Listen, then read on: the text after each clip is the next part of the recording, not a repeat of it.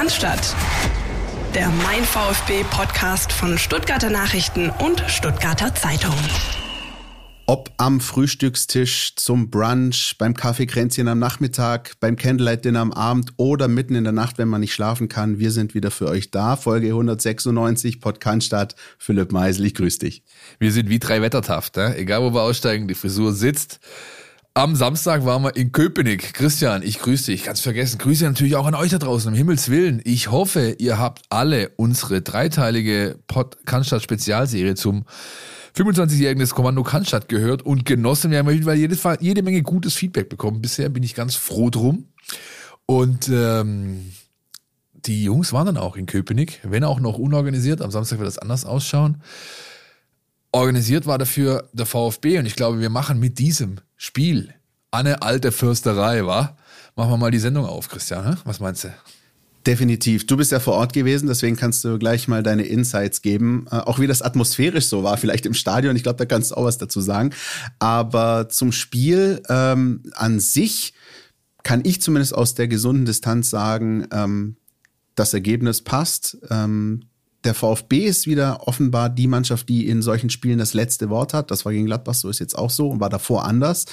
Ähm, aber an sich, sag ich mal, über die ganz, ganz großen Details kann ich auch den Mantel des Schweigens hüllen, wenn ich ehrlich bin. Denn das war im Gegensatz zu dem Gladbach-Spiel jetzt eher was von der harten Kost, oder? Ja, absolut, absolut. Ähm, war aber auch so zu erwarten gewesen. Also als allererstes muss ich aber trotzdem mal Shoutout an Christian Arbeit und sein Team äh, und der, der Pressestaff in Union, die sind wirklich hervorragend.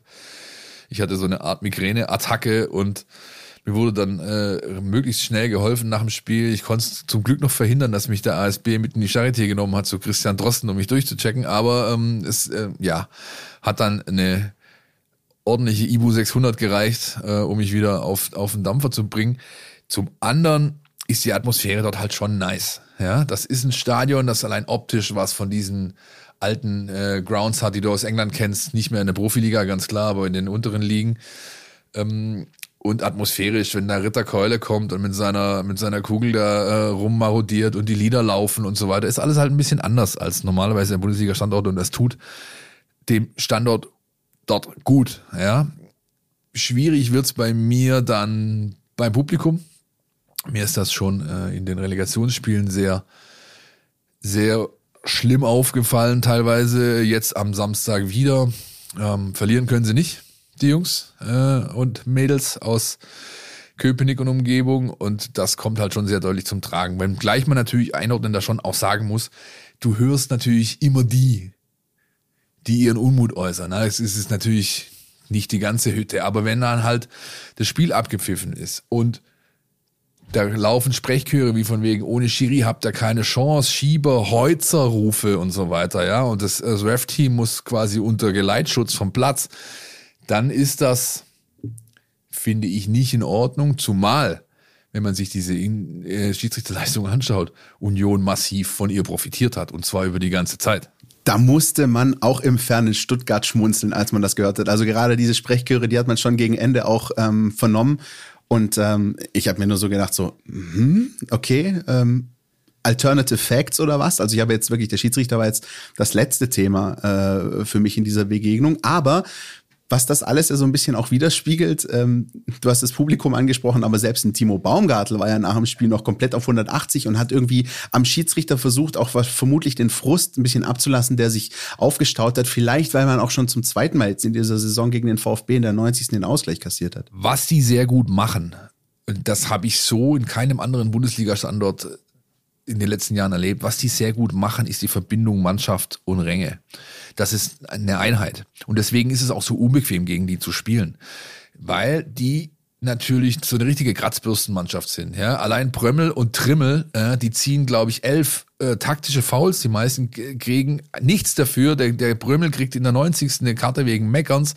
Der hätte längst vom Platz gehört. Trimmel sowieso. In der ersten Halbzeit allein fünf taktische Fouls, einmal gegen Führig, der wäre frei durch gewesen. Der wäre allein aufs Tor zugelaufen. Der kriegt nicht mal, der kriegt's nicht mal mehr großartig abgepfiffen, sondern also und schon gar nicht, ähm, schon gar nicht irgendwie durch eine Karte dokumentiert. Das machen die sehr, sehr gut. Dazu kommt, dass Union eben eine Mannschaft ist, die diese berühmten Basics, die du brauchst, um ein Spiel zu dominieren, und das haben sie dann eben halt auch die ersten 45 Minuten, wie keine andere auf den Platz bringt.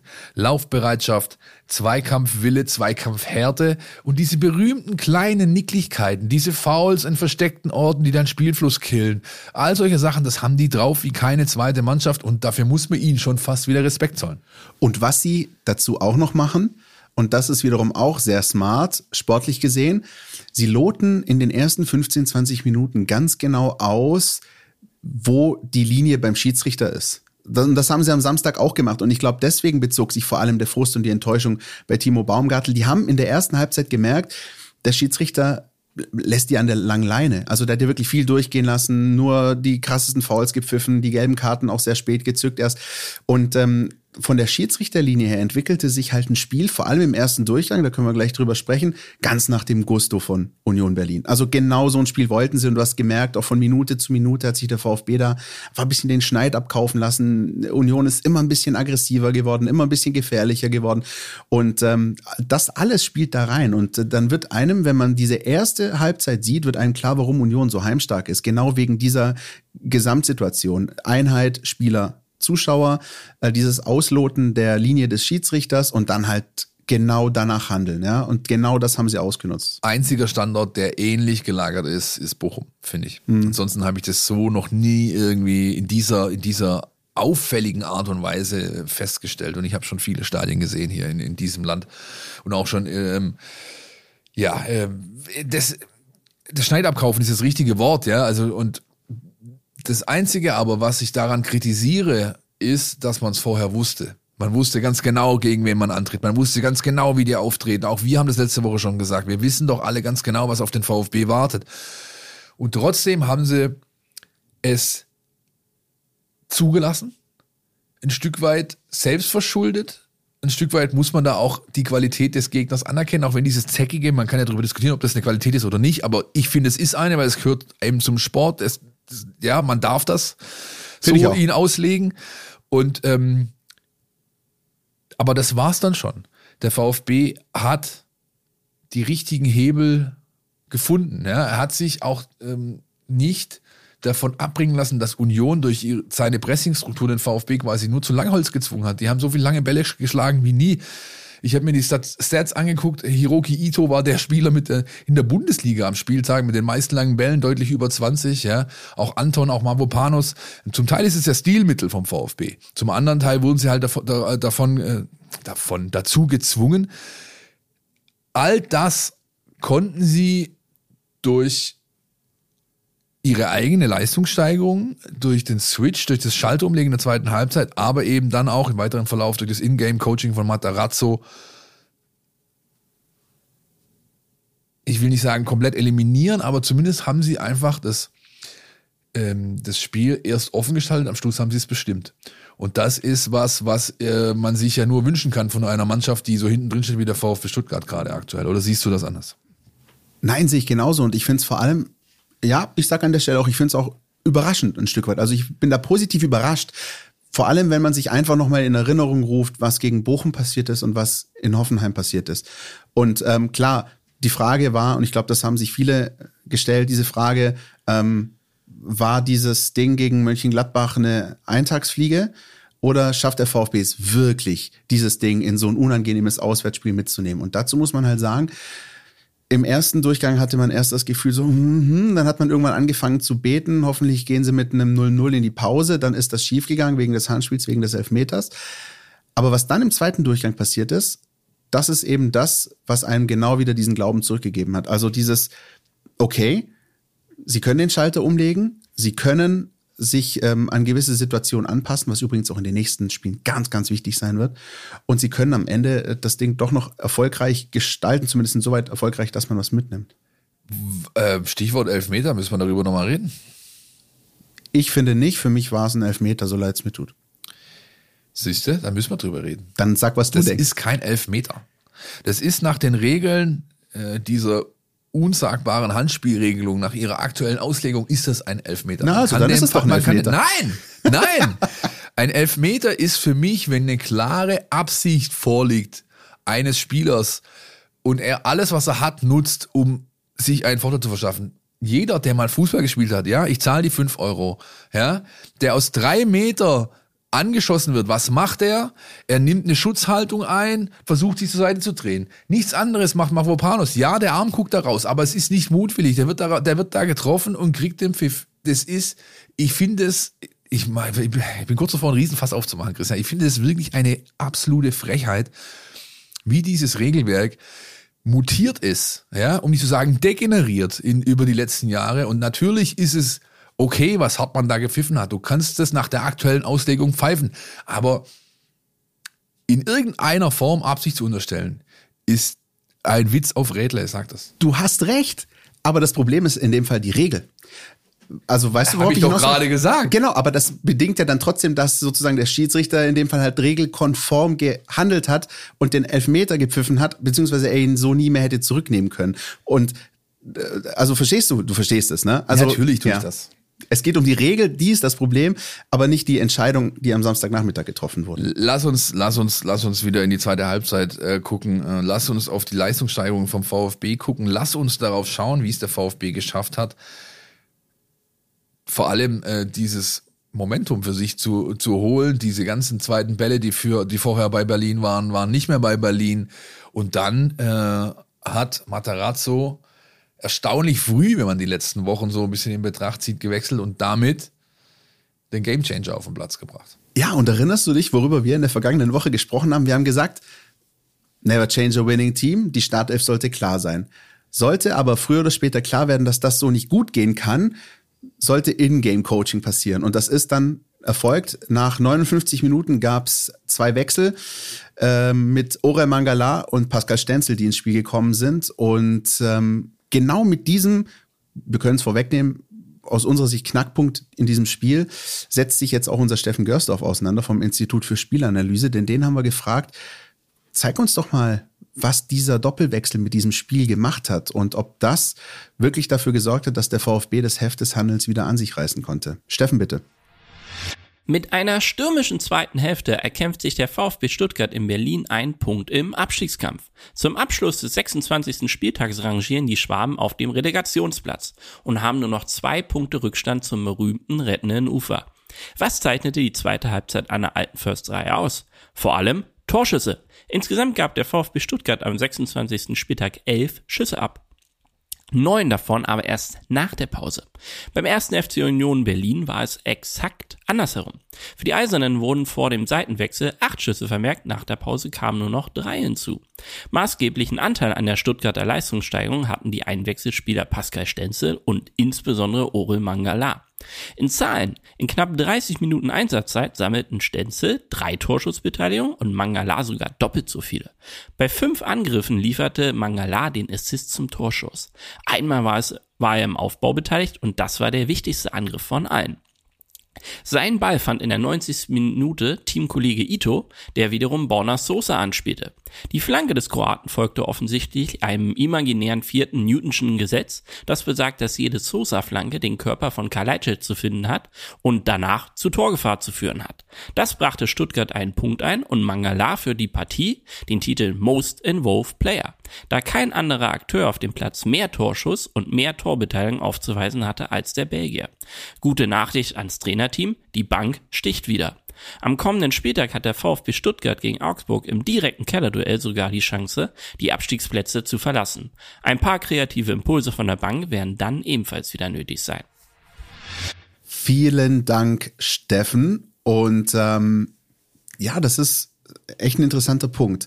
Wir haben oft darüber diskutiert, ähm, dass Pellegrino Matarazzo oft nicht reagiert hat, zu spät reagiert hat, falsch reagiert hat. Aus unserer Warte zumindest. Aus unserer Warte, genau. Und ähm, in dem Fall, glaube ich, sind sich aber wirklich alle einig. Durch diese Aktion hat er es geschafft, dem Spiel eine andere Wendung zu geben, einen anderen Kniff zu geben. Und äh, zumindest nach außen wirkte es so, von Union wird da jetzt nicht mehr viel kommen in diesem Spiel. Gehe ich nicht ganz mit. Die Wendung hat schon die Mannschaft sich selbst gegeben, nämlich ab der 46. Minute, als sie wieder auf den Platz kam. Der der Wechsel äh, Stenzel Mavropanos war wichtig und auch der äh, Mangala für Tomasch war sehr wichtig und das hat dann Materazzo quasi on top auf das gesetzt, was sich die Mannschaft schon geholt hat. Äh, ich habe ihn gefragt, warum hast du Dinos runtergenommen? Ähm, irgendwie verletzt, irgendwas. Ich habe ja gesehen, der, oder alle haben gesehen, der hat kurz zuvor äh, eine richtige Granate in die Weichteile bekommen. Da wären manch andere wäre da nicht mehr aufgestanden, ja. Aber er hat es eher damit erklärt, dass ähm, dass er A, die Gel er hatte schon gelb durch den Elfmeter, wollte das natürlich dann den Platzverweis vermeiden und er meinte halt, wenn ich den Pascal bringe, dann weiß ich halt ganz genau, was ich bekomme. Es gibt kaum einen Spieler in meinem Kader, der diese Verlagerung so super äh, temperiert äh, an den Mann bringt, wie Pascal das tut. Und das hat dann auch das ein oder andere Mal ganz, ganz gut funktioniert, wenn man von seiner einen, ja, der eine Situation, da war es irgendwie, äh, war äh, es schwierig, aber ansonsten hat er eigentlich ein sehr solides Spiel, ein typisches Kalle-Spiel einfach. Der kommt rein und du weißt, was du bekommst. Mangala für Tomasch war zweierlei Hinsicht wichtig. Erstens, Tomasch, schlechtes Spiel, seit er beim VfB war, ganz klar, ist völlig in der Luft gehangen, hat nichts hingebracht. Was aber der Punkt war, nachdem die Mannschaft es schon geschafft hat, okay, wir vermeiden diese, äh, dieses Langholz die ganze Zeit. Wir versuchen, äh, das jetzt spielerisch zu lösen, aber wir brauchen einen Verbinder. Einen Verbinder für die Mannschaftsteile. Ja? Ähm, Atta hat zu dieser Zeit äh, ein überragendes Spiel gemacht. Der hatte, glaube ich, irgendwann am Schluss hatte der um die 25, 26, 30 Zweikämpfe, die meisten davon gewonnen. Der hat wahnsinnig gut gespielt. Äh, aber Endo wusste nicht so genau, was mache ich jetzt? Wie, wie, wie, wie mache ich meine Box-to-Box-Auftritte? Wann gehe ich mit? Wann schiebe ich an? Wann nicht?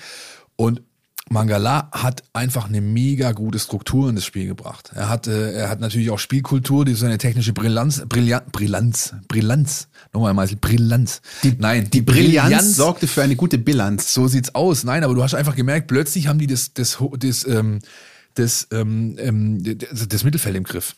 Und wenn du das Mittelfeld im Griff hast, dann nimmst du automatisch halt auch so Leute wie beispielsweise Brömmel raus. Der ist mit Abstand der Beste bei Union und das ist halt passiert. Und Orel hat dann auch nicht immer alles richtig gemacht, aber du wusstest ganz genau, den kannst du unter Druck anspielen. Der hat immer eine gute Idee. Passspiel ist sauber, beidfüßig. Und dann haben sie halt auch so ein Stück weit die linke Seite überladen, ja, weil Orel sich sehr links orientiert hat in dieser Mittelfeld-Trichter-Formation, die dann da war.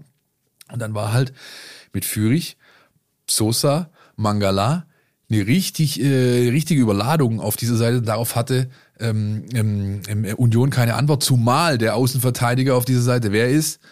Richtig, Sportskamerad Trimmel, der sowieso, ähm, also weiß nicht, ob Fußball seine Sportart ist, im Großen und Ganzen außer Standards ist das nicht unbedingt, aber egal. Ähm, und so fällt auch das, das Tor. Dann kommen wir doch schon in die 90. Minute eigentlich, weil es genau so fällt das Tor. Mangala löst das Pressing aus, macht das sehr stark, ähm, Ballgewinn dadurch, Rückpass äh, oder äh, Pass von, von, von Union abgefangen und dann kommt der Ball auf Außen. Ich glaube, Anton war's. Anton oder Karasol, ich bin mir nicht ganz sicher, äh, auf Mangala, äh, auf, auf, auf Borna Sosa. Und dann wissen wir alle, was passiert ist. Der Rest ist Geschichte, möchte man fast sagen, aber ähm, das ist wirklich genau der Punkt. Also auf, auf den, glaube ich, kann man das herunterbrechen. Ja, auch das, was Steffen gesagt hat, auch das, was wir jetzt gerade ähm, versucht haben darzulegen.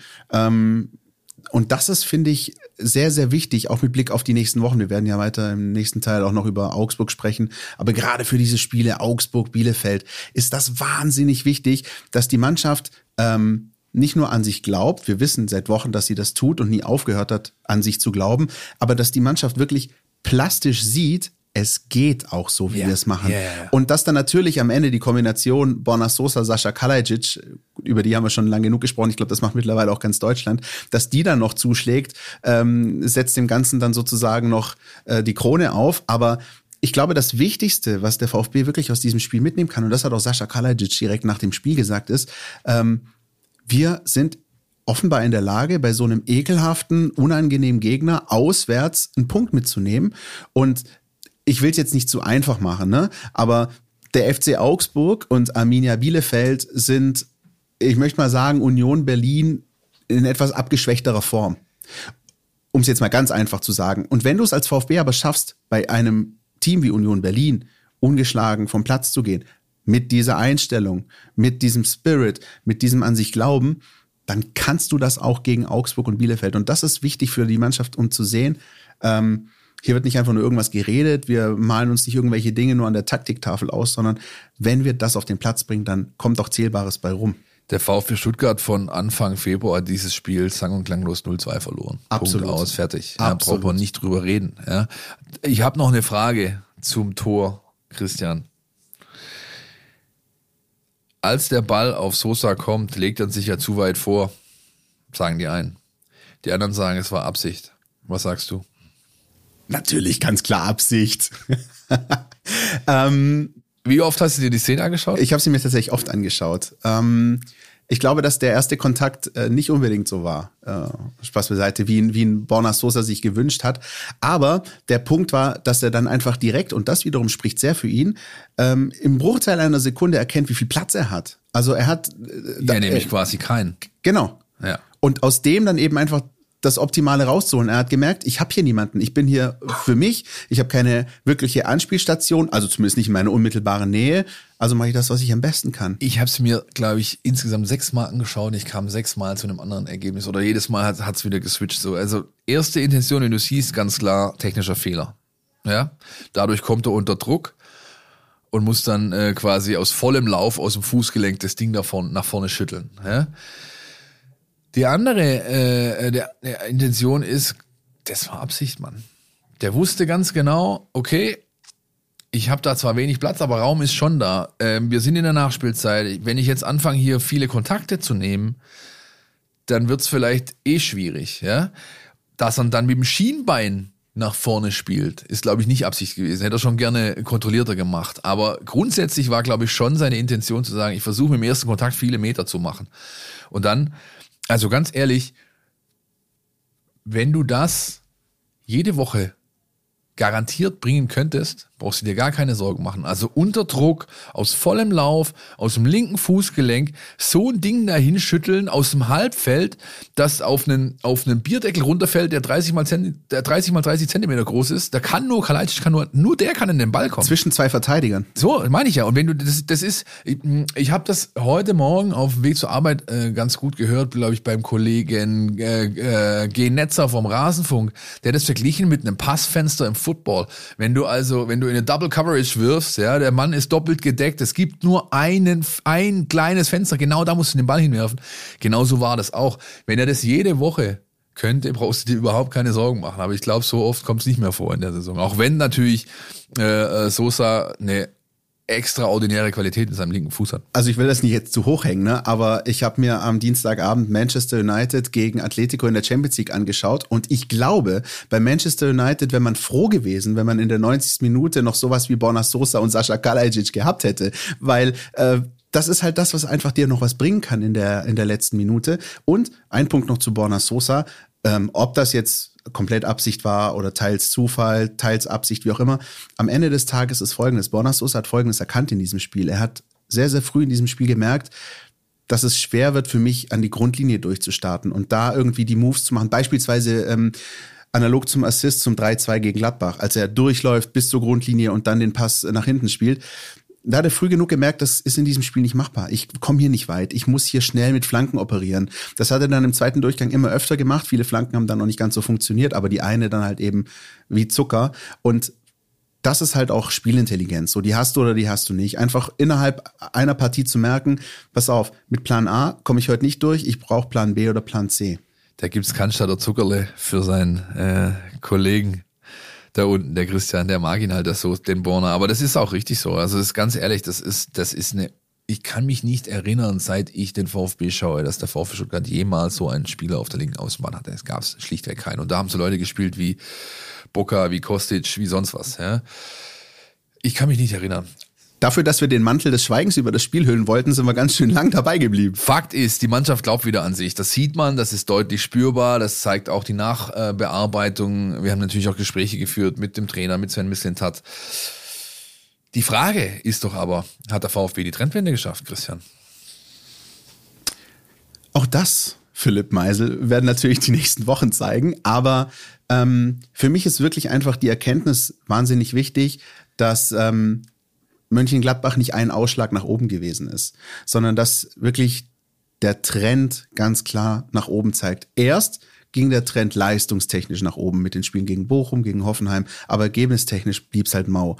Jetzt fährt der VfB mit seinen konstant besseren Leistungen halt auch noch Punkte ein und holt jetzt vier Punkte aus zwei Spielen gegen Gladbach und Union, wo wir, glaube ich, beide sofort gesagt hätten, absolut nehmen wir.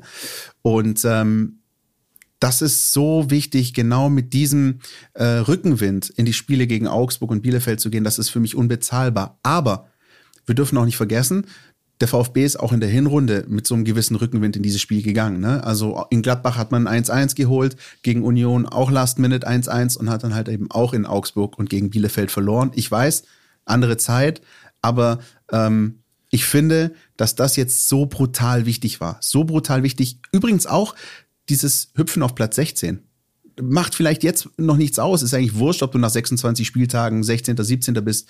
Wie so immer ist es am 34. wichtig. Aber ich glaube, das macht schon was, wenn du einen wertvollen Punkt in Berlin holst und dadurch auch noch ein Plätzchen gut machst, weil ein direkter Konkurrent ähm, verliert und seinen Trainer wechselt und, und, und.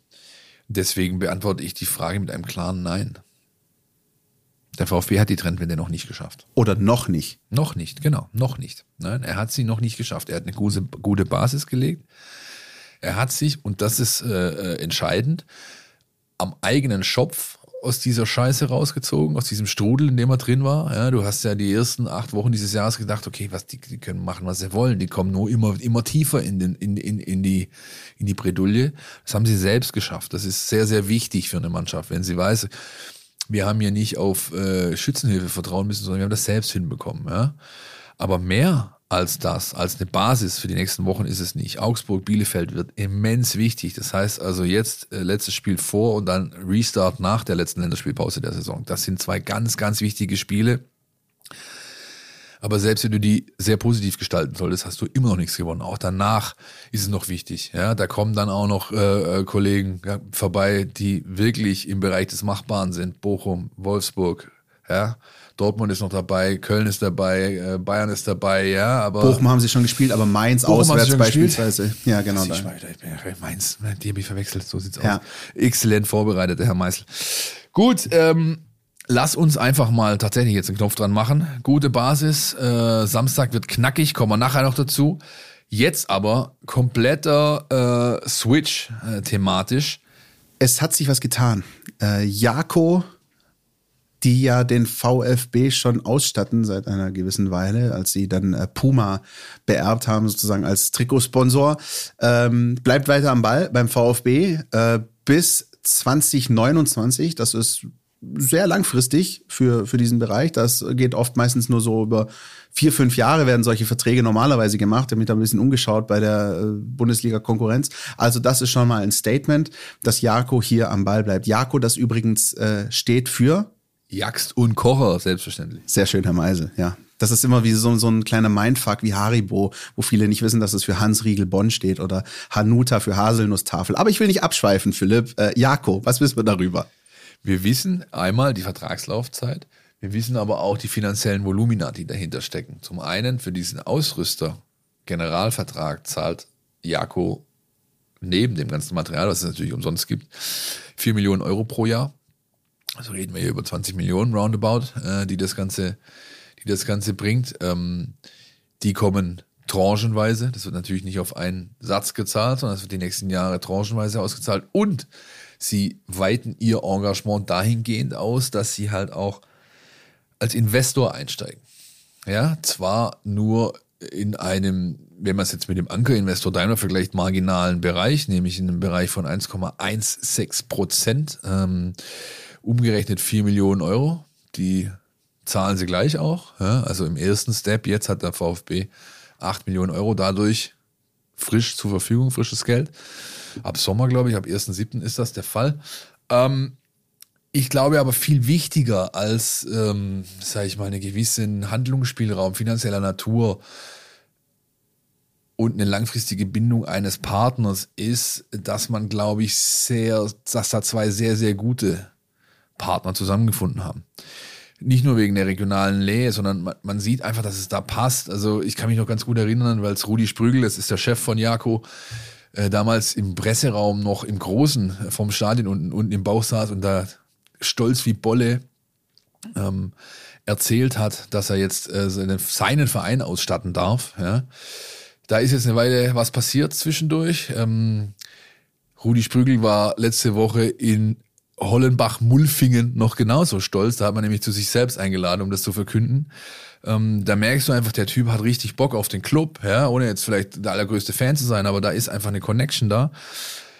Ähm, zum anderen habe ich das Gefühl, dass ähm, es dem VfB gut tut. Man muss in dem Kontext ja auch wissen, äh, Jako hat sein Engagement bei Leverkusen quasi gekillt zum Sommer, ja, dass der VfB da wirklich die aller, allererste Adresse ist in diesem Unternehmen. Und das muss man ja auch in Relation sehen, denn Jako äh, stattet, glaube ich, in fünf oder sechs Ländern über 100.000 Fußballvereine aus. Auch wir beim SV Eintracht spielen komplett in Jako. Ja?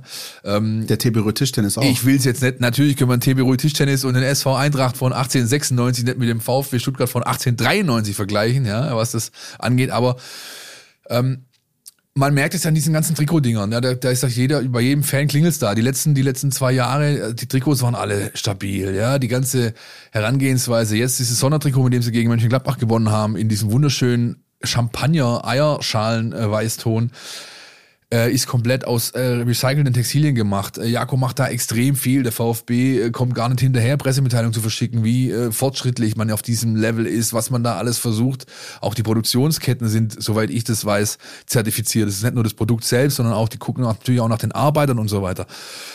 Das passt sehr gut zum VfB, zu seinem, äh, zu seinem ganzen Bemühen, sich nachhaltig aufzustellen, sich auch regional aufzustellen. Und ich glaube, ähm, der, die, diese, dieses, dieses Thema strategischer Partner ist einfach nicht zu unterschätzen, ja. Und da ähm, muss man nur die O-Töne von Herrn Hitzelsberger lesen, der, der da gesagt hat, ähm, also nach Mercedes ist Jaco einfach das Beste, was uns passieren konnte. Da ist natürlich auch schon ein bisschen Bauchpinselei dabei, das ist da immer dabei, logisch. Aber für mein Dafürhalten passt das sehr, sehr gut und du bist die Nummer eins in diesem Unternehmen. Ja, bei Puma, bei Nike, bei Adidas bist du halt eine durchlaufende Nummer. Und damit kannst du viel anstellen. Und ich glaube, das wird dem VfB Stuttgart und auch Jako in den nächsten Jahren noch einiges bringen. Erstens das, zweitens äh, rein ästhetisch, du hast es gerade schon angesprochen. Ich war wirklich mal vor na, knapp zehn Jahren großer Fan von Puma-Trikots. Ähm, mittlerweile sehe ich das ganz anders, auch was da an Champions League Dritt-Trikots irgendwie hergestellt hat. Naja, kann man mögen, muss man nicht. Ich fand dieses äh, Trikot gegen Gladbach sensationell gut. Also eigentlich bin ich ja nicht so einer, der groß über Trikots hin und her, aber dieses Trikot gegen Gladbach fand ich richtig geil. Äh, und nicht nur optisch, sondern eben auch mit allem drum und dran. Du hast es gerade angesprochen. Und Jakob passt einfach zu diesem neuen VfB, so würde ich es mal nennen. Also zu dem, was der VfB jetzt na komm, ich sag's jetzt, in der Post-Dietrich-Ära verkörpert, ne? Und, und den Weg, den er eben einschlagen möchte. Ähm, und insoweit ist das eigentlich eine ganz runde Geschichte in meinen Augen. Exklusiv hatten wir das damals berichtet. Wochen später hat der VfB Stuttgart sein äh, ja, Haken drunter gemacht oder die Verträge unterschrieben. Der neue Marketingvorstand Ruben Kasper hat da auch jetzt schon seinen ersten großen Deal eingetütet, wenn er ihn auch nicht eingefädelt hat, aber eingetütet durfte, äh, eintüten durfte ihn. Das ist ja auch nicht so schlecht. Ich bin gespannt, was wir da zukünftig noch äh, erwarten können, zumal Sprügel, äh, Rudi, Sprügel, Rudi, ja auch gesagt hat, man wolle unterstützen, wo es nur geht. Ja, und ähm, das bringt uns vielleicht dann auch gleich mit einem relativ soliden Übergang zum nächsten Thema, äh, was das Sponsoring beim VfB angeht. Denn wie wir auch berichtet haben, trägt sich ein anderer Sponsor dann doch mit dem Gedanken, sein Engagement vielleicht sogar ganz drastisch zu reduzieren, Christian, oder? Was wissen wir denn da? Ja, da geht es um Mercedes oder Daimler, den Anker-Investor, ähm, der beim VfB tätig ist. Und auch da äh, hat unser Kollege Carlos Subina in der vergangenen Woche recherchiert, äh, was darüber geschrieben. Ähm, ja, die äh, Tendenz und das, was man vernimmt, ähm, geht in die Richtung, dass ähm, da ein Ausstieg geplant ist ähm, und dass der VfB Stuttgart dann möglicherweise bald ohne den Stern äh, auskommen muss äh, auf dem Trikot möglicherweise. Auf dem Trikot ja. Ähm, ich glaube, aber du musst ja das Paket als Ganzes sehen, finde ich. Ja, auf dem Trikot ist erstmal die Mercedes-Benz Bank. Das ist ein Subunternehmen der der Dachmarke. Diese Bank wäre dann im nächsten Sommer, wenn das Vertrag ausläuft, 23 läuft er aus, am 30.06. regulär wäre sie zehn Jahre auf der Brust gewesen. Das ist eine solide Zeit und das ist aber auch eine gute Zeit, sich woanders zu orientieren. Ähm, drastischer wird's da für mich, äh, bei den Punkten, äh, was, der Merz, was der Daimler sonst noch da unten reinbuttert. Und das sind 16 Millionen Euro im Jahr. Das ist ungefähr die Hälfte des Gesamtsponsoring-Aufkommens, das der VfB kassiert. Da sind Logen dabei, da ist aber auch das NLZ dabei, ganz, ganz wichtig. Ja. Da wird's dann schon eher für mich äh, ähm, ein bisschen relevanter. Und dann haben wir noch die Thematik Stadion. Ja, das ist alles, darf man nicht getrennt voneinander betrachten, sondern muss es, man muss es zusammen betrachten. Ich glaube, man ist gut beraten, sich darauf einzustellen, dass es auf der Brust einen Wechsel geben wird. Ich glaube sogar auch, dass Daimler so weit ist zu gehen, zu sagen, wir geben euch sogar die Namensrechte vom Stadion zurück, weil damit kannst du ein richtiges Schärfle machen. Spotify ist übrigens schon vergeben. Ja, Spotify ist vergeben seit gestern, ja. Aber ich glaube nicht, dass man sich komplett aus dem äh, ganzen Thema zurückzieht. Dazu ist die Struktur viel zu lange, viel zu etabliert, viel zu traditionell gewachsen. Was man natürlich ganz klar sagen muss, sehen muss, und das ist eben, dass mit dem Wechsel an der Konzernspitze von Zetsche zu Kalenius ein, ein, ein Paradigmenwechsel bei Mercedes stattgefunden hat die wollen nur noch als absolute Top, Top, Top Premium-Marke wahrgenommen werden und reduzieren dafür ihre Sponsoring-Aktivitäten weltweit bei Dingen, die sie nicht so einordnen, top, top, top, ja, ziemlich, sag ich mal, ähm, konsequent. Ja, wenn selbst ein ATP-Turnier in Stuttgart, ja, äh, den Namenssponsor verliert, wo wirklich Weltklasse-Leute aufschlagen, wo Roger Federer spielt, ja, und so weiter. Wenn selbst das alles zur Disposition stellt, dann muss sich der VfB warm anziehen. Was ich nicht glaube, ist, wie gesagt, dass ähm, es einen Totalausstieg geben wird, zumal es ja auch laufende Verträge gibt. Also man muss jetzt nicht davon ausgehen, dass hier alle alle Stricke reißen, ähm, wenn der Stern plötzlich nicht mehr über Stuttgart steht. Aber bevor wir weiter darüber diskutieren, Christian, lass uns mal kurz hören, was unser Kollege dazu zu sagen hat. Querpass, der Kommentar unserer Redaktion. Ja, wie lange leuchtet der gute Stern von Stuttgart noch über dem VfB? Das ist eine der spannenden Fragen, die den Club im Abstiegskampf der Fußball-Bundesliga begleiten. Denn seit knapp zehn Jahren steht ja Mercedes-Benz auf den Trikots mit dem Brustring und nun verdichten sich eindeutig die Zeichen, dass das Unternehmen sich schrittweise zurückziehen will. Es steht zwar nicht zu befürchten, dass äh, Mercedes seine Verträge nicht einhält, ähm, das ist klar, aber es droht das Szenario, dass äh, sehr viel äh, frisches und neues Geld generiert werden muss. Das ist ein gewaltiges Problem in diesen Pandemiezeiten. Zwar verfügt der VfB nach wie vor über eine große Strahlkraft, aber es ist auch so, dass ohne den Stand im Hintergrund sich sehr viele Unternehmen Unternehmen überlegen werden, ob sie denn beim VfB tatsächlich einsteigen wollen, zumal das äh, Verhältnis zwischen den VfB-Fans und dem Daimler bzw. der Mercedes AG sehr ambivalent ist. Früher hieß es immer, warum steigt denn der Daimler nicht ein, um dem VfB auf die Beine zu helfen und äh, ihm zu noch mehr Größe zu verhelfen. Dann, als äh, sich das Unternehmen entschieden hatte, als Ankerinvestor und auch äh, sonstiger Geldgeber mit ins Boot zu gehen, ist das Murren äh, nicht verstummt. Es kommt jetzt nur aus ganz anderer, von ganz anderer Seite, ja. Die Kurve mit ihren kommerzkritischen Tönen und die kommen natürlich in den oberen äh, Mercedes-Etagen weniger gut an. Ähm, sei es drum, sollte es dem VfB in äh, absehbarer Zeit nicht äh, gelingen, äh, neue Geldquellen ausfindig zu machen, dann äh, muss er sich schon äh, damit beschäftigen, dass die Tendenz eher in Richtung 1. FC Kaiserslautern gehen könnte als in Richtung SC Freiburg. Das war Carlos Urbina und ich muss sagen, ich gehe nicht jeden Take mit, Christian, von ihm, ganz ehrlich. Und zwar zweierlei. Ja, zum einen dieses Thema Kritik aus der Kurve, Kommerzkritik, organisierte Fanszene, das ist mir, das ist mir zu pauschal. Die gibt's, klar, aber die, sag ich mal, was Ultras beispielsweise an der Kommerzialisierung kritisieren, das ist ja aufs gesamte Business zu betrachten, das hat nichts mit Mercedes-Benz zu tun.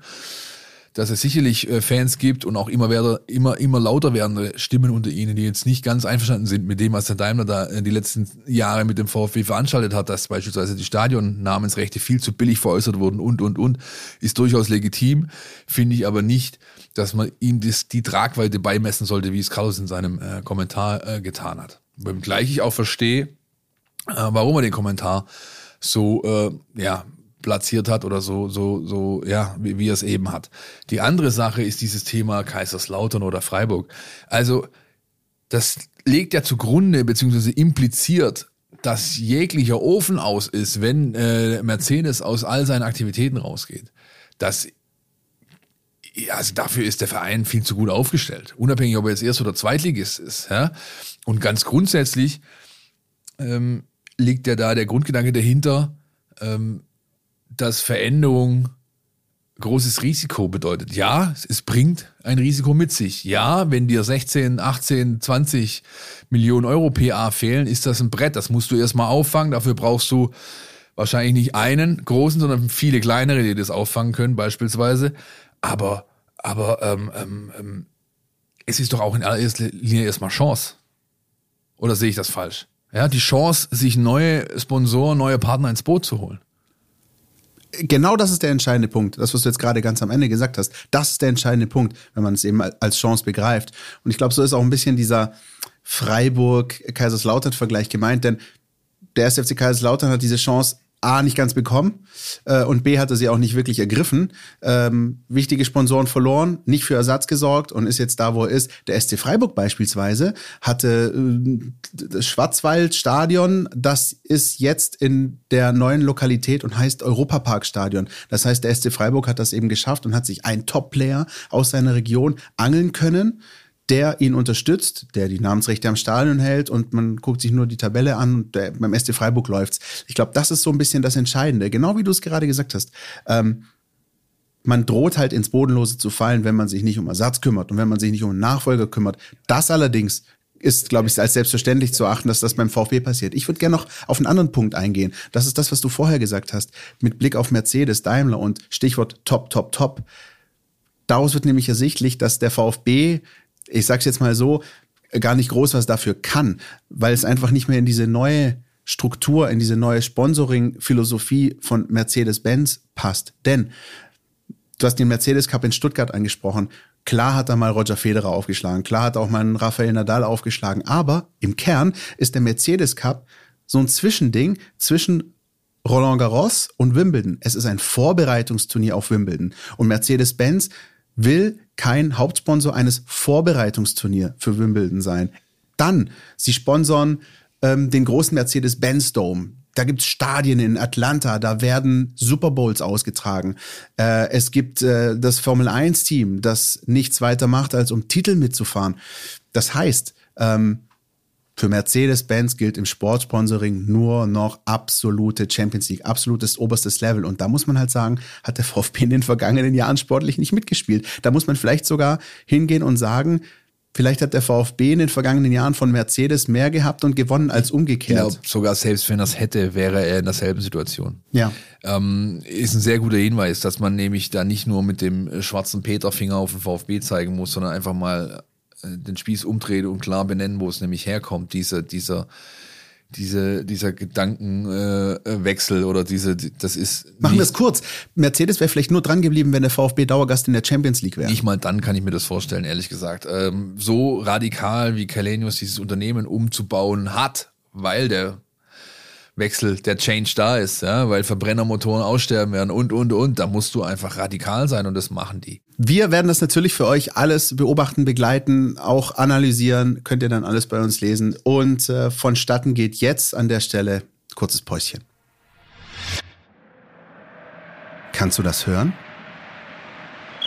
Endlich ist die Bundesliga wieder am Start. Ich bin Christian, du kennst mich aus dem Mein VfB Podcast Podcast und ich freue mich riesig. Tauche ein in die Welt deines Lieblingsvereins, den VfB Stuttgart. Mit dem Mein VfB Plus Abo bleibst du die ganze Bundesliga-Saison auf Ballhöhe. Erhalte Zugriff auf das Matchcenter, Live-Ticker, multimediale Inhalte und vieles mehr. Jetzt die Mein VfB App herunterladen und das Abo vier Wochen kostenlos testen. Verfügbar im Apple App Store und im Google Play Store. So, ohne große Umschweife direkt rein in die NLZ News. Neues von den Nachwuchsmannschaften. NLZ Philipp und ähm, da fand am Freitagabend ein interessantes Spiel statt äh, bei der U21. Ähm, ich glaube nicht so zwingend auf das Ergebnis äh, hin. 1-2 gegen äh, die TSG Balingen. Ähm, aber interessant war, glaube ich, vor allem, wer da so auf dem Platz stand beim VfB. Ja, es waren natürlich fünf Profis abgestellt. Wir haben es ja letzte Woche angekündigt, dass einige kommen werden. Ähm, fünf waren es dann am Ende. Die Davi, Schock, äh, Fagir, Massimo und Klimowitz. Aufgefallen sind sie nicht weiter. Weder, also positiv schon gar nicht und äh, negativ, äh, ja, ging so. Äh. Ich bin am überlegen, ob ich derjenige bin, der Grund des Übels. Und ich habe es ja co-kommentiert für Leaks, ja, und werde das auch die nächsten Wochen noch ein, zwei Mal machen. Seuchenvogel. Seuchenvogel, der Meißel, schmeißt den raus! Nein, es ist tatsächlich so, dass diese Mannschaft richtig tief in der Scheiße steckt und äh, das ist halt auch was, was wir letzte Woche ja im Spezial angesprochen haben. Es kann halt auch was Negatives machen mit einer Mannschaft, wenn so viele Leute kommen. Ja, und äh, es wird die nächsten Wochen aber so bleiben. Also ich kann mir beispielsweise zu vorstellen, gut vorstellen, dass ein Daniel Didavi noch relativ viele Spiele machen wird in der Regionalliga diese Saison. Freitagabend geht's weiter gegen Aalen. Der VfB steckt richtig tief im Schlamassel. Nur dadurch, dass Gießen noch in den letzten drei Minuten Nachspielzeit sein Spiel aus der Hand gegeben hat, stehen sie noch nicht auf dem direkten Abstiegsplatz, glaube ich. Es ist viel zu tun. Lass uns doch lieber über positive Dinge sprechen, Christian. Ja, und äh, das machen wir aber nicht an der Stelle, sondern wir verweisen da freundlich an unser Spezial, denn wir haben uns, ähm, wie vermutlich viele von euch da draußen auch, das Pokalhalbfinale der U19 angeschaut. Am Sonntagmittag zur besten, ja, ich würde noch Frühstückszeit sagen, mal an der Stelle, spätes Frühstück. Ähm, 3-1 nach Verlängerung beim FC Bayern München, der Finaleinzug. Tatsächlich steht man wieder dort, trifft auf Borussia Dortmund. Aber das ist aus unserer Sicht Philipp und meiner, ähm, so eine coole Geschichte und so eine erzählenswerte Geschichte. Das wollen wir nicht hier irgendwie in zwei Minuten reinquetschen, sondern wir haben eine Spezialfolge für euch vorbereitet. Die gibt es ab Freitagvormittag exklusiv in der Mein VfB Plus App für alle Abonnenten und wir versprechen euch da eine wirklich gute Analyse des Spiels und zwar nicht nur von uns, sondern wir haben Nico Willig, der in viereinhalb Minuten nochmal die gesamte Pokalgeschichte des VfB durchgeht, von Bremen über Leverkusen, Düsseldorf bis hin zu dem Bayern-Spiel und uns auch ein paar Insights gibt, was denn danach so los war beim Team, in der Kabine, auf der Heimfahrt. Also sehr, sehr, sehr hörenswert. Ähm, das möchten wir hier nicht einfach so äh, zwischen Tür und Angel machen, sondern widmen dem Pokalfinaleinzug einfach das komplette Spezial. Konnte er übrigens nur machen, nachdem am Dienstagmorgen seine Stimme wieder gekehrt ist. Sie war nämlich, glaube ich, für zwei Tage weg. Wenn meine Infos stimmen, war da nicht mehr viel übrig. Ähm, Lass uns kurz noch die U17 abhandeln. Die hat nämlich zeitgleich fast gegen den FC Bayern gespielt, aber zu Hause. Er hat die Jungs von der Säbener 5-1 rasiert.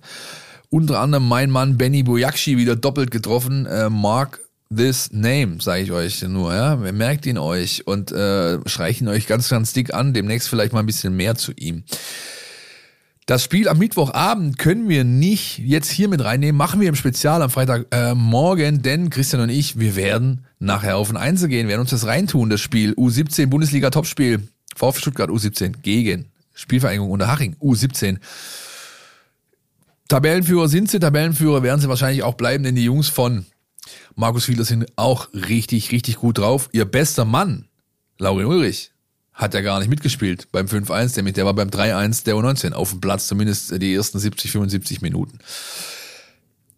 Ganz kurz noch abhandeln möchte ich, Länderspielpause ist ja nicht nur bei den Profis jetzt, äh, sondern auch bei der Jugend. Aus der U19 für die deutsche U19 nominiert Knappe, Laubheimer, Hoppe. Für die deutsche U18 nominiert Nathan Winkler, Raul Paula auf Abruf, für die deutsche U17 nominiert, Simon Di Benedetto, Ulrich Azevedo, Raimund auf Abruf. Die vier werden also abreisen nach dem Spiel gegen Unterhaching und dann zur Mannschaft von Marc Patrick Meisterstoßen, die EM-Qualifikation spielt. Und last but not least, aus der U17, aber jüngerer Jahrgang und deswegen für die DFB U16 nominiert, Laurin Preuß und Elliot Bujupi.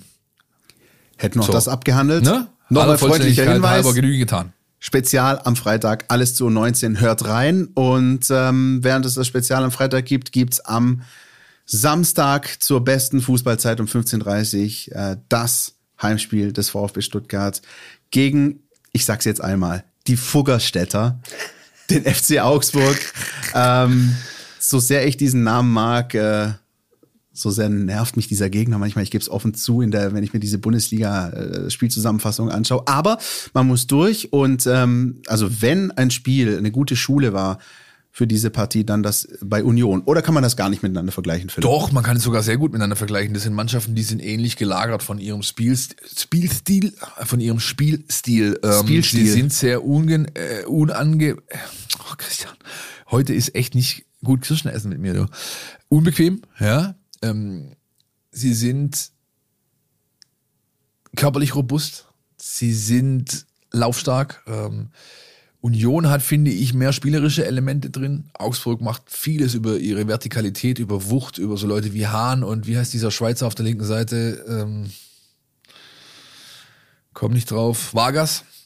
Richtig. Ähm, das ist was, auf das der VfB sehr, sehr aufpassen muss. Ähm, braucht da also schnelle Außenspieler, die das aufnehmen können, beispielsweise.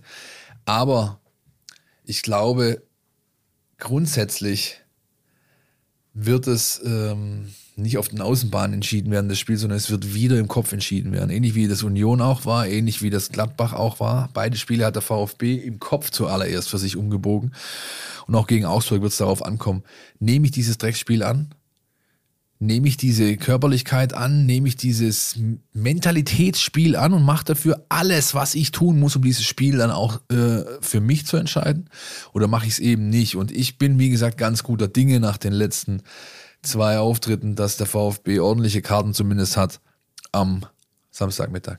Ich habe ja zu Beginn der Folge ähm, versucht so ein bisschen anzureißen, warum diese Spiele gegen Gladbach und Union jetzt so wichtig sein können. Und ich möchte es mal runterbrechen jetzt auf dieses Spiel gegen den FC Augsburg. Normalerweise, ja, komme auch ich manchmal mit so Plattitüden raus wie, das erste Tor ist ganz wichtig und es ist ganz wichtig, das 1-0 zu erzielen. Das übrigens, kleiner Vorgriff, ist extrem wichtig gegen Arminia Bielefeld. Kaum eine andere Mannschaft in der Bundesliga ähm, profitiert am Ende des Tages so sehr von einer 1-0-Führung und leidet am Ende des Tages so nach einem 0-1-Rückstand das Hinspiel in Stuttgart erzählt da auch Bände. Also gegen die darfst du wirklich nicht 0-1 in Rückstand geraten. Das ist beim FC Augsburg ein bisschen anders.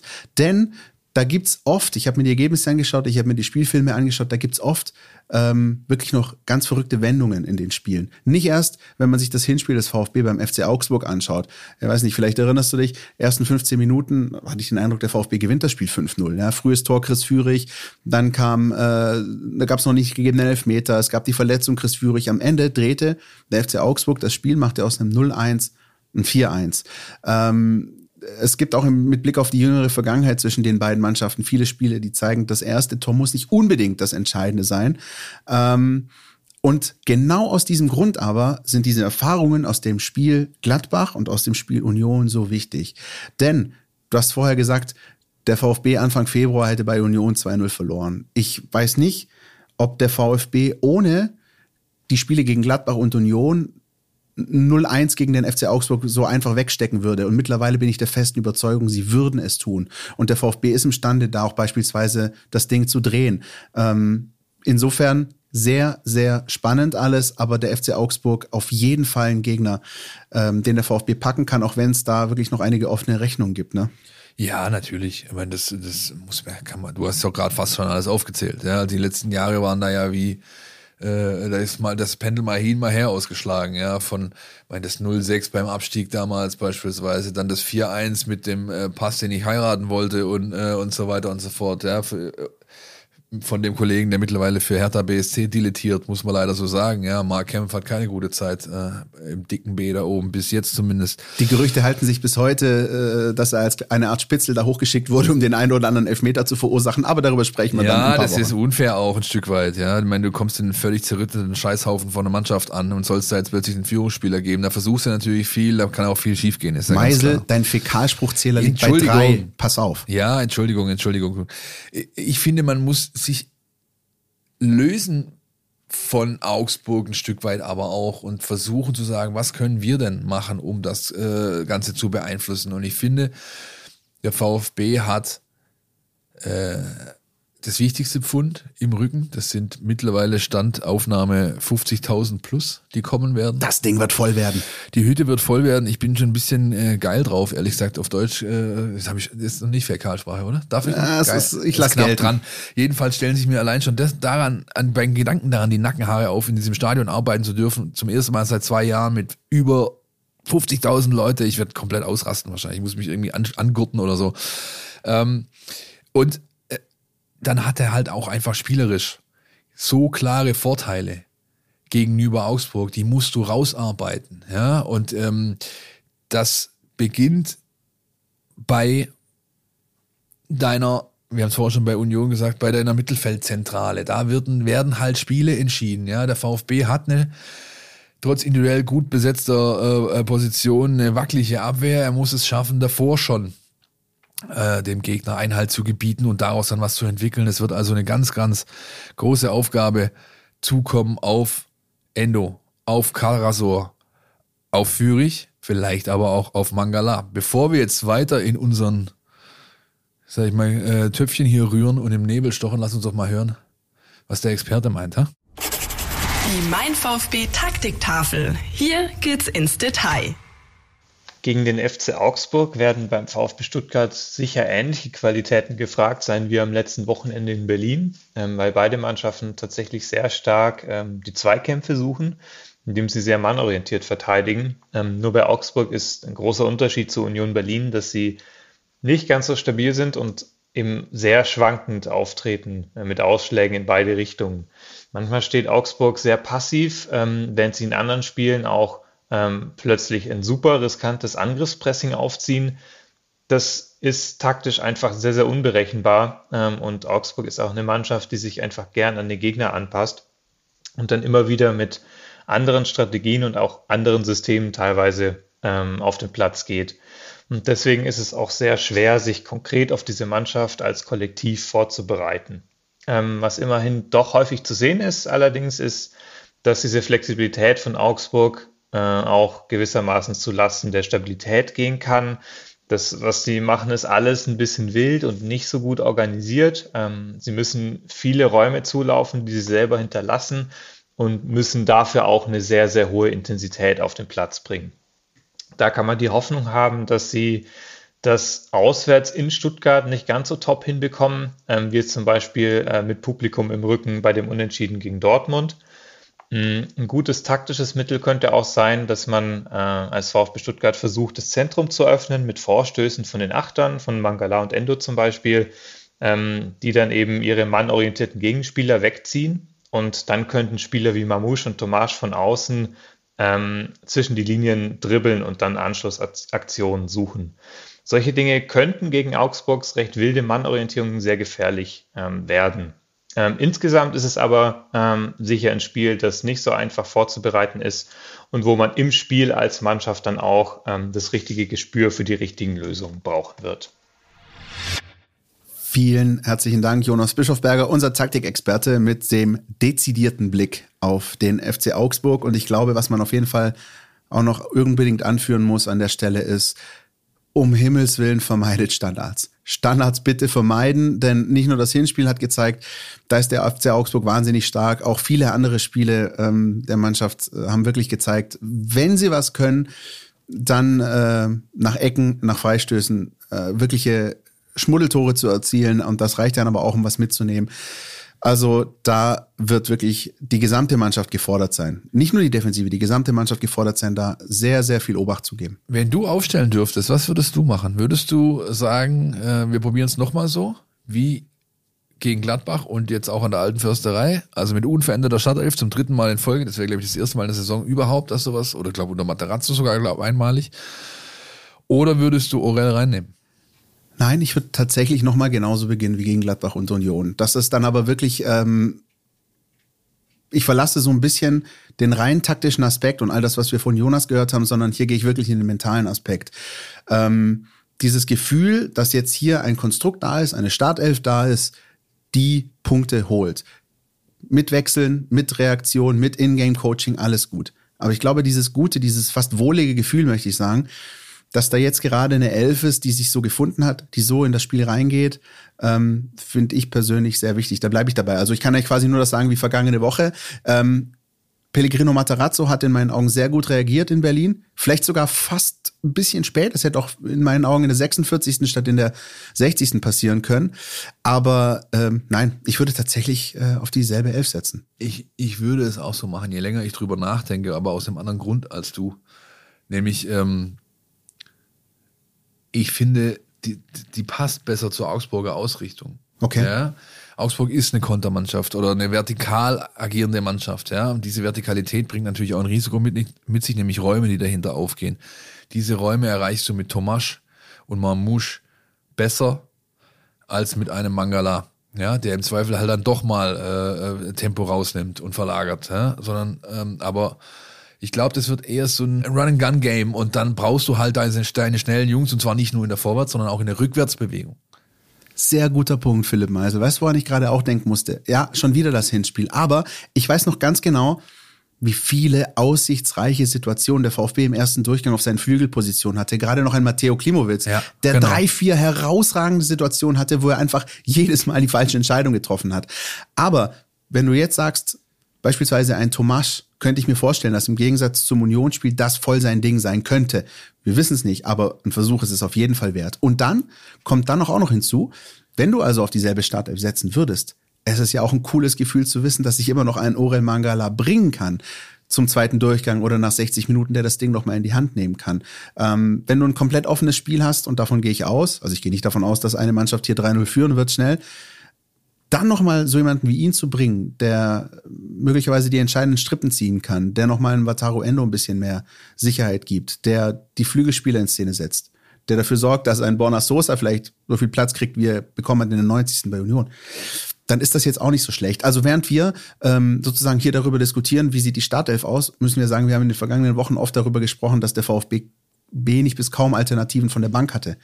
Das sieht ja jetzt in dem Fall toi, toi, toi, Klopf auf Holz, wenn nichts passiert. Aber das sieht ja in dem Fall wieder zumindest mit ein, zwei Personen so aus. Also Stichwort Mangala, ja. Stenzel. Ja, aber dann endet es halt auch. Ja, also so ehrlich muss man auch sein. Ja, also der VfB ja. hat zwar hat zwar einen 30er Kader, aber er hat 20 auf dem Spielberichtsbogen.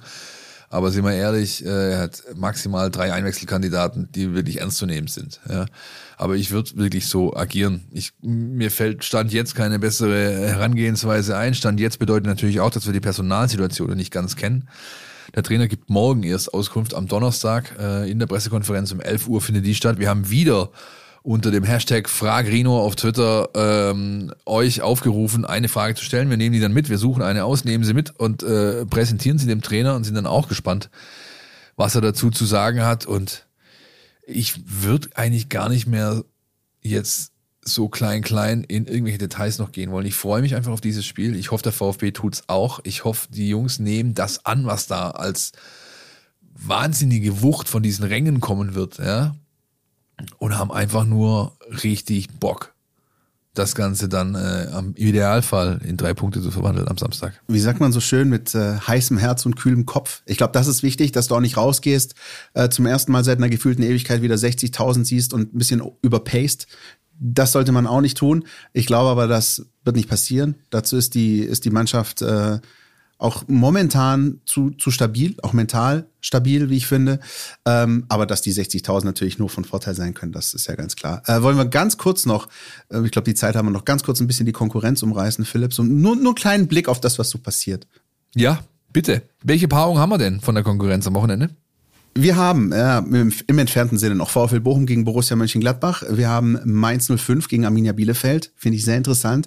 Arminia Bielefeld aus meiner Sicht alles andere als chancenlos. Vor allem die Mainzer, die noch äh, ein bisschen die mit Corona ja, kalt aus der Corinna-Pause. Das ist ein ganz klares Plus für DSC. Ich würde sogar fast Geld draufsetzen. Ey. Definitiv. Äh, dann haben wir VfL Wolfsburg gegen RB Leipzig. Da setze ich ehrlich gesagt nicht so viel auf ähm, die Mannschaft deines Lieblingstrainers Philipp. Und Florian K.O. fällt, meinst du? So ist es. Äh, und das Spiel, ich glaube, ganz, also ich finde es fast ein bisschen schade, dass es zeitgleich zum VfB-Spiel stattfindet, weil ich würde es mir gerne in so einem Einzelfeed anschauen.